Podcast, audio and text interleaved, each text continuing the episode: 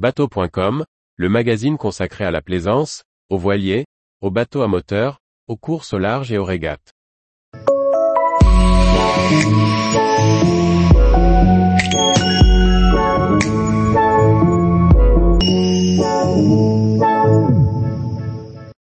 À l'approche d'une côte, que représente cette bouée sphérique jaune? Par François-Xavier Ricardou. Dans ma navigation, j'approche d'une côte. Soudain je vois ce type de balise jaune. De quoi s'agit-il? D'une bouée d'amarrage réservée aux bateaux ayant la coque jaune? Du signal de la présence d'un plongeur en dessous? D'une bouée matérialisant la ligne des 300 mètres? D'une zone de baignade? Chaque semaine, bateau.com vous propose une question sur le permis bateau. Histoire de valider vos compétences ou bien même de découvrir des domaines inexplorés.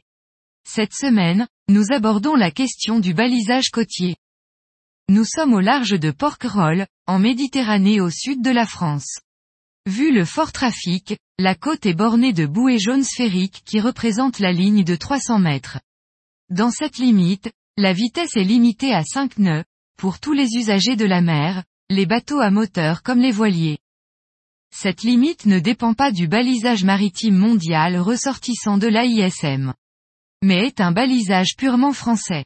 On retrouve dans ce balisage, souvent devant les plages, la zone des 300 mètres, le chenal traversier, pour permettre aux différents engins de regagner la plage, et la zone baignade, zone de navigation interdite.